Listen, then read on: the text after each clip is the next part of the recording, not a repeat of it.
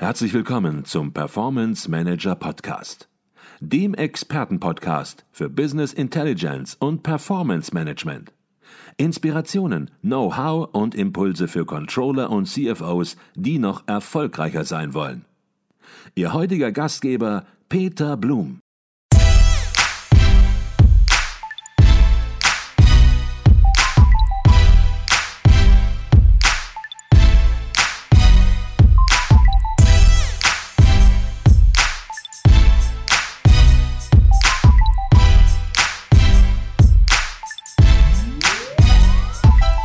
Herzlich willkommen im Performance Manager Podcast. Mein Name ist Peter Blum.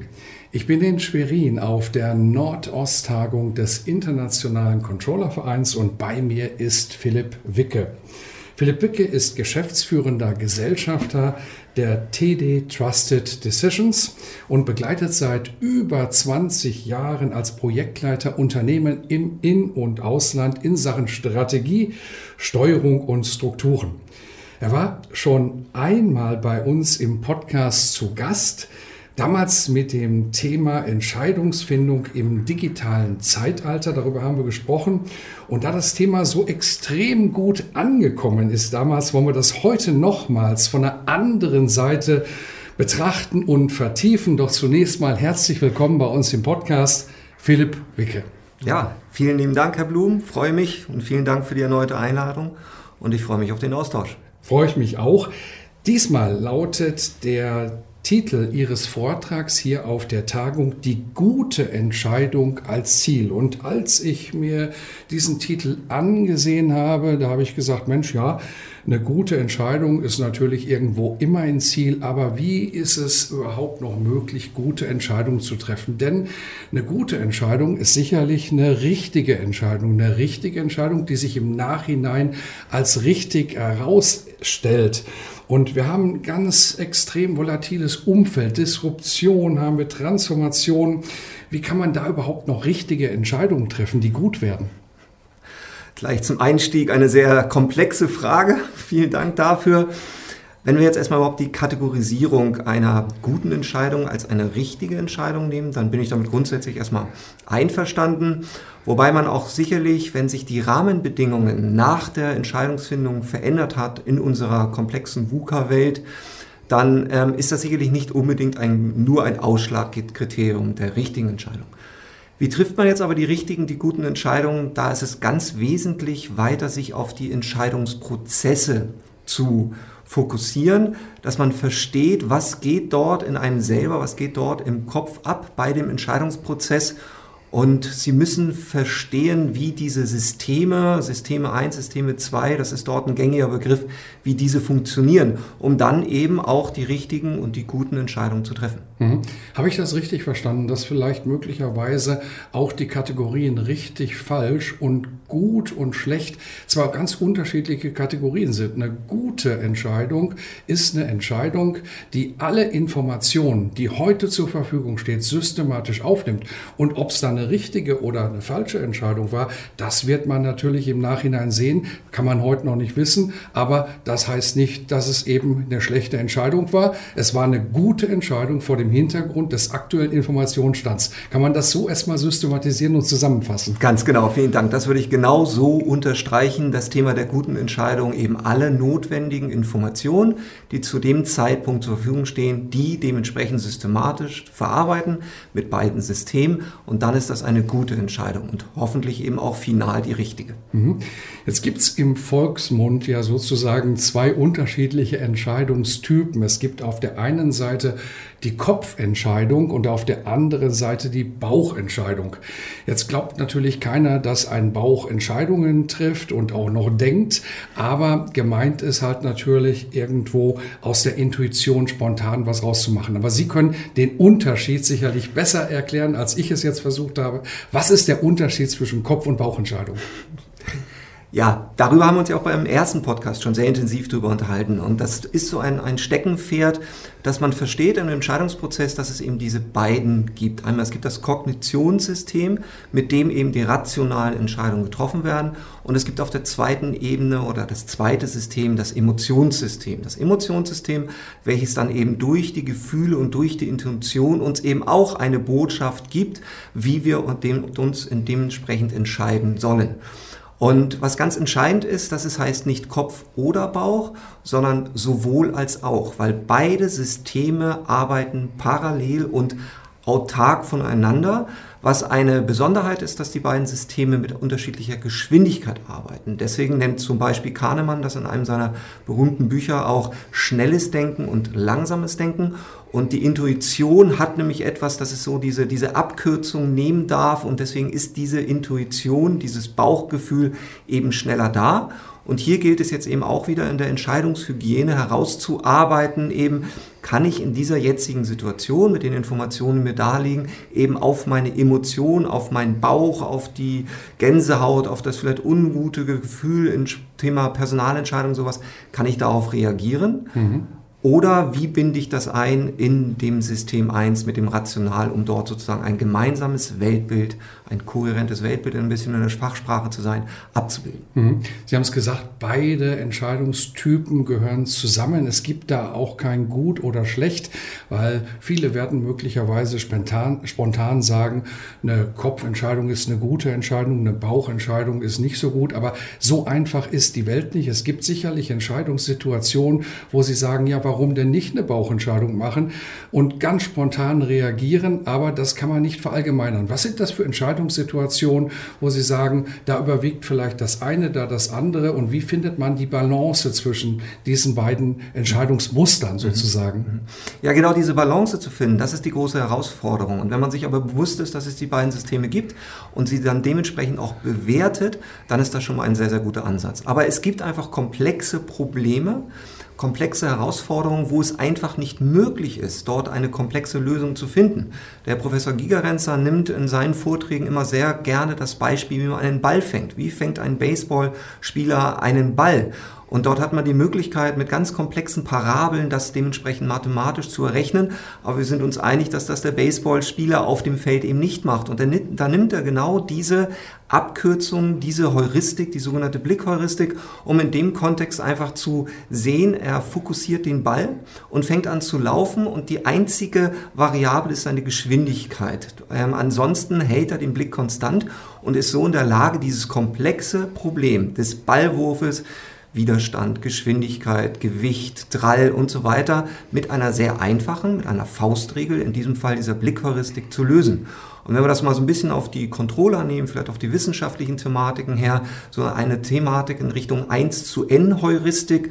Wir wissen alle heute, dass wir, wenn wir zum Beispiel im Aktienmarkt investieren, dann hoffe ich, dass man eben nicht nur auf eine Aktie ähm, sein ganzes Geld gesetzt hat. Ich könnte jetzt ähm, Negativbeispiele nennen, auf der anderen Seite natürlich auch Positivbeispiele, sondern dass man mit einer vernünftigen Verteilung dort sein, mit dieser 1 zu N Heuristik eben doch eine gute Möglichkeit hat, erfolgreich zu haben ohne um sehr, sehr komplexe und auch Nobelpreisträchtige mathematische Funktionalitäten und Formeln anzuwenden. Mhm. Jetzt haben Sie das Stichwort schon genannt, Heuristiken. Jetzt werden manche sagen, Mensch, das muss ich erst mal googeln, da weiß ich jetzt gar nicht so 100 Prozent, was das bedeutet. Vielleicht können Sie da noch ein bisschen Erhellung reinbringen. Und das Ausgangsthema war ja, dass mit Hilfe von Heuristiken die Intuition auch systematisch verbessert werden kann. Mhm. Vielleicht geht das auch noch ein bisschen konkreter, Herr Wicke, mhm. und auch vielleicht anhand von ein, zwei Beispielen. Mhm. Ja, sehr gerne. Also, wie ich ja schon äh, gesagt habe, das Thema Heuristik, Heuristik Heuristik ist eine, eine Möglichkeit, aufgrund mit weniger Informationen und meistens dann auch noch mit wenig Zeit unter Zeitdruck und so weiter ein gutes, ein befriedigendes Ergebnis zu nehmen. Und die Heuristik ist, deswegen habe ich vorhin auch dieses Wort benutzt, diese Faustregel, die Thumb Rules und so weiter, sind eben genau diese nachweislichen, systematischen Regeln, die einfach funktionieren, die man anwenden kann. Und ein Beispiel oder die beiden Beispiele, die ich jetzt gerade konkret genannt habe, war eben die sogenannte Blickheuristik oder eben diese 1 zu N Heuristik, wo man eben seine Entscheidungen eben desertifiziert, also für mehr verteilt im Zuge der ähm, zum Beispiel Aktienanalyse.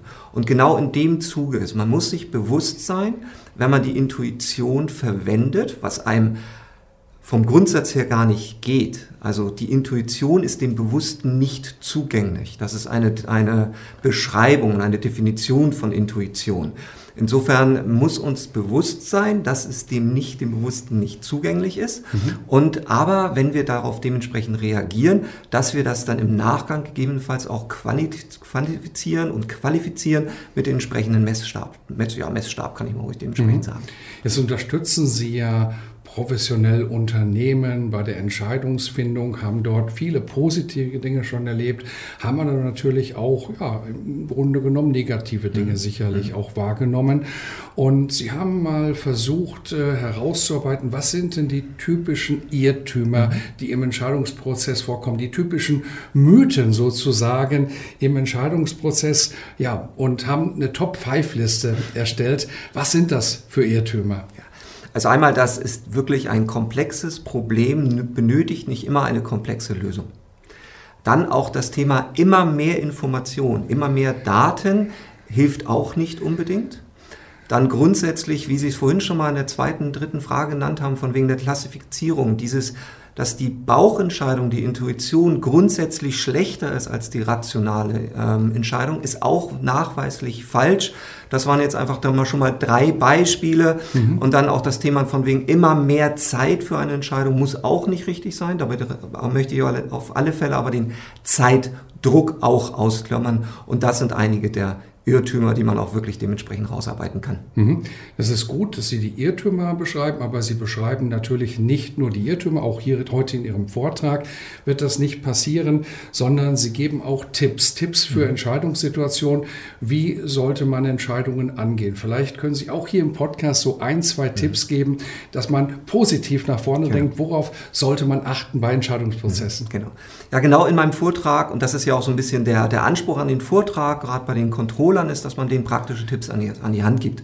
Und einer meiner wirklichen so fünf Schritte für eine gute Entscheidung ist einmal vom Grundsatz her, dass die Controller einfach als Experten einfach die möglichen Alternativen auf eins, zwei Alternativen zusammenarbeiten.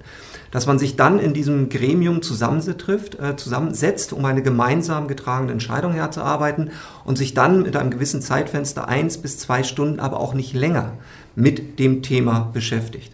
Und wenn man dann noch die Möglichkeit hat, die Entscheidung auf sechs, sogar optimalerweise auf 24 Stunden zu verzögern, sozusagen das Meeting im, äh, nächst, am nächsten Tag nochmal zu machen, unter optimalen Rahmenbedingungen sogar in, dem, in der gleichen Umgebung und so weiter, und dann nicht mehr weiter darüber nachdenkt, sondern sozusagen der Intuition einfach mal Zeit gibt, mit den Informationen zu arbeiten, dann ist das eine gute Grundlage. Dann setzt man sich nochmal zusammen, geht nochmal ganz kurz die Zusammenfassung durch und kann dann dementsprechend eine Entscheidung treffen. Das wäre mein Tipp oder die Tipp, die Schritte für wesentliche Entscheidungen, um dort besser in dem Prozess zu sein. Mhm. Jetzt sind wir hier beim Internationalen Controllerverein zu Gast. Hier sind ganz viele Controller, ganz viele Finanzer auf der Fachtagung.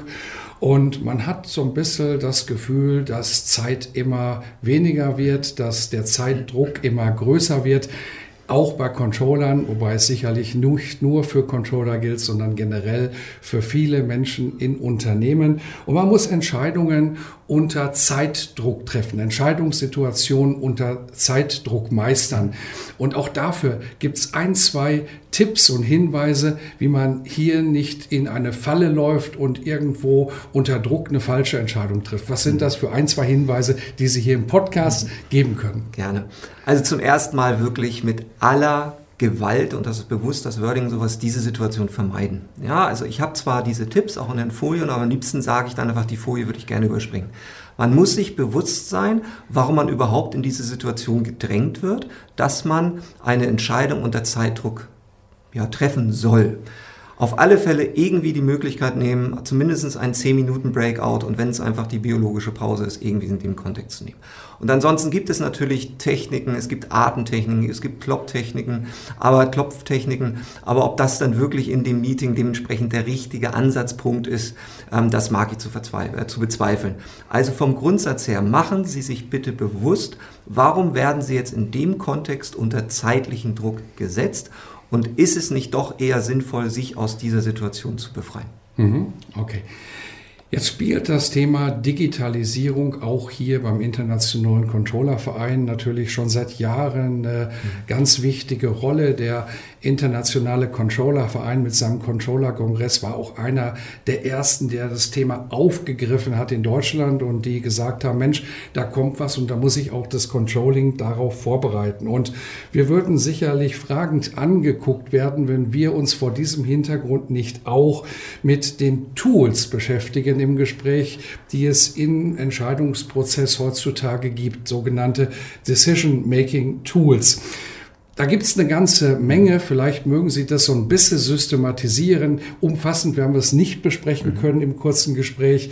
Und dann vielleicht auch die Überlegungen, was ist heute Pflicht, was ist Kür und wo werden Sie sagen, lass die Finger davon, weil mach erstmal die Hausaufgaben in den Basics, bevor du in irgendwelche Details gehst. Mhm. Das ist ein schöner Einstieg bezüglich erstmal in den Basics bleiben, bis man dann wirklich den, den, den Gipfel erstürmt. Und das wäre auch wirklich dementsprechend mein Rat. Ähm, es gibt gewisse Prozesse, das, ähm, die man dementsprechend auch Tools, das heißt so Richtung Priorisierung Tools, in Richtung ähm, Commitment-Prozesse, die man dementsprechend reinfügt. Ähm, wir von TD nutzen in dem Kontext ähm, die sogenannte Key-Skala in dem, in dem Bereich. Also insofern gibt es hier mehr, mehrere unterschiedliche Tools und Werkzeuge dafür. Was meines Erachtens ähm, ein sogenanntes Must-Have ist, ist erstmal wirklich die Dokumentation und die Beobachtung der Entscheidung. Das sind zwei unterschiedliche Punkte. Die Dokumentation der Entscheidung überhaupt erstmal in einem gewissen Standardprozess um damit auch im letzten Schritt, nämlich der Reflexion, daraus zu lernen aus der Entscheidung. Und nur wenn wir von Anfang an aufgrund der notwendigen Informationen und der Daten, die da waren, dementsprechend die Entscheidung auch dokumentiert, können wir später lernen.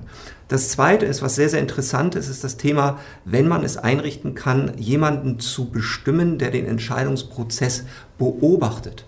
Vielleicht ist es auch gleich der gleiche, der die, sie dokumentiert, aber wenn man wirklich die Stärke in dem Team hat, dass jemand wirklich von außen ich meinte aber trotzdem im Team, aber trotzdem nur die Aufgabe hat, die Art und Weise, wie die Entscheidung getroffen wird, um eben auch solche vielleicht Verzerrungen, solche kognitiven Verzerrungen, solche Fehleinschätzungen oder jetzt ganz aktuell solche, ähm, solche Noise, solche Störgeräusche dementsprechend zu erkennen, macht das sehr, sehr viel Sinn. Mhm. Die ist in Richtung Kür, dann geht so, sowas in Richtung äh, Kahnemann gerade ganz aktuell in seinem Buch mit den Kollegen ähm, Sandstein, ich hoffe, dass ich jetzt das gerade richtig ausgedrückt habe, ähm, äh, empfiehlt sogar so etwas wie eine Noise Audit, was ich sicherlich für ganz, ganz spannend halte und was sicherlich in den nächsten Jahren noch wissenschaftlich massivst ähm, ja, erforscht wird. Und in dem Bericht, in dem Bereich von wegen, wo man jetzt die Finger von lassen soll, da fällt mir jetzt gerade ganz aktuell gar kein Beispiel ein, würde aber gerne zu dem Start kommen, von wegen erstmal wirklich mit den Basics dementsprechend anfangen, bevor man wirklich ja, die, den mhm. Berg Gipfel erklimmt. Um Entscheidungen zu treffen, dazu benötigt man Informationen, die müssen richtig sein, die müssen schnell aufbereitet sein, weil wenn man auf alten Informationen oder auf falschen Informationen Entscheidungen trifft, dann können da wahrscheinlich auch keine richtigen und damit auch keine guten Entscheidungen herauskommen höchstens aus Zufall mehr oder weniger. Wie würden Sie Business Intelligence in diesem Zusammenhang einordnen? Weil viele arbeiten gerade im Mittelstand immer noch mit Excel und sagen, Mensch, für Business Intelligence Tools, da haben wir keine Zeit, da sind die Kartenqualitäten bei uns vielleicht auch nicht gut genug. Was würden Sie zum Thema Business Intelligence entgegnen? Na, ich glaube, dass dieser Bereich grundsätzlich sehr gut abgedeckt worden ist. Was wir aber in dem Kontext haben, aus meiner Perspektive, ähm, greift der, der Kontext Business Intelligence das Thema Info, also Daten, Information und daraus kann dementsprechend Wissen generiert werden. Was wir damit aber dann nicht tun, die natürliche Intelligenz, die trifft damit noch keine Entscheidung. Dass die Business Intelligence Thematik ist das Fundament dafür, um einfach die Information dann in ein Wissen so verarbeiten, dass die natürliche Intelligenz das mit den entsprechenden Berichten, mit den entsprechenden Dashboards, wie auch immer, mit den entsprechenden Algorithmen dementsprechend zur Verfügung stellen kann. Aber die Entscheidung danach, nach dem, was man jetzt aus dieser Botschaft des Berichtes oder des Dashboards machen muss, das ist eben dieser Entscheidungsprozess, der ähm, aus meiner Sicht einfach eine, eine eigenständige ja, Säule dementsprechend in diesem, in diesem, in diesem Gesamtkontext ist. Mhm. Das Thema Entscheidung und Entscheidungsfindung, das ist ein ganz aktuelles Thema. Das wird auch aktuell bleiben und das haben auch gespürt. Das habe ich am Anfang des Podcasts gesagt, als wir die Resonanz auf unser erstes Gespräch erhalten haben. Von daher sollten wir vielleicht noch was über Ihr Unternehmen sagen. TD Trusted Decisions. Sie sind auch buchbar als Experte für Entscheidungen, für die Verbesserung und Optimierung von Entscheidungsprozessen. Vielleicht mögen Sie ein bisschen was zu dem Fokus sagen Ihres Unternehmens und wie man sie findet. Mhm. Ja, sehr gerne natürlich. Vielen Dank. Und wir sind auch sehr stolz, dass wir in unserem Unternehmensnamen, den wir jetzt 2015 gegründet haben, die TD Trusted Decisions, dass wir sogar in unserem Unternehmensnamen das Thema Entscheidung mit drin haben. Wir sind zwei Gesellschafter mit Standort in Österreich und Hannover, also in Deutschland. Und wir implementieren auch das Thema der Management-Informationssysteme. Aber wir ähm, sehen aus unserer Perspektive den USP, dass wir die Unternehmen dabei begleiten und auch begleiten weiter in dem, was macht man jetzt daraus, was, wie gehen dementsprechend die Entscheidungsprozesse damit um. Und wir geben den, neben den klassischen BI-Tools eben weitere Werkzeuge. Wir setzen auf den Key-Werkzeugen von dem Richard Graf, das Thema Kognition, Intuition, Emotion. Und wir verwenden hier wirklich systematische Werkzeuge, um den Kunden mit an die Hand zu nehmen. Das ist am Anfang etwas irritierend für den, gerade auf, auf ähm, Geschäftsführer, auf Vorstandsebene, dass man dort mit gewissen Tools ankommt. Aber man muss sich das Vertrauen auch dementsprechend erarbeiten, um dann diejenigen auch dementsprechend mitzunehmen, um vor allem das Thema der gemeinsam getragenen Entscheidungen ja, zu treffen, zu dokumentieren, auch gemeinsam zu machen und damit das Thema der Ressourcenfrage und so weiter. Mhm. Ihre Webseite wird man sehr einfach im Internet finden. Wir werden es auch nochmal in den Shownotes verdrahten. Im Zweifel googelt man Ihren Namen und stößt direkt drauf.